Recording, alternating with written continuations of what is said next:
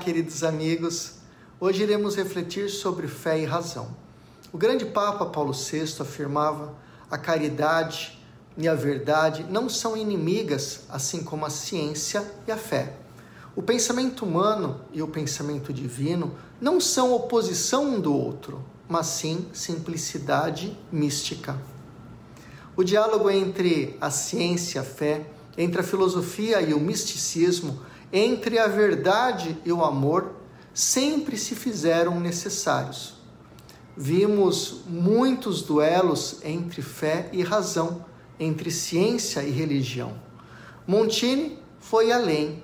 Ele propôs uma espécie de dueto, como acontece na música quando duas vozes, nos extremos do registro vocal, como o soprano e o baixo, coexistem encontram-se e dialogam entre si, criando harmonia.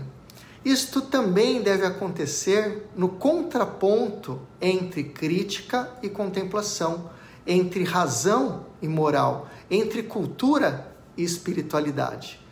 Assim como o soprano não deve tentar baixar o timbre, nem o baixo recorrer ao falsete, num acorde que seria ridículo, também o teólogo e o cientista devem manter cada um os pés plantados no seu próprio território. Porém, devem olhar e ouvir o que no outro campo se apresenta e se afirma. O Papa João Paulo II, na sua encíclica Fides et Ratio, representou a fé e a razão como as duas asas de uma pomba para decolar no grande voo para o céu da verdade. Professor Fernando Tadeu para a Rede Vida. Tchau, tchau.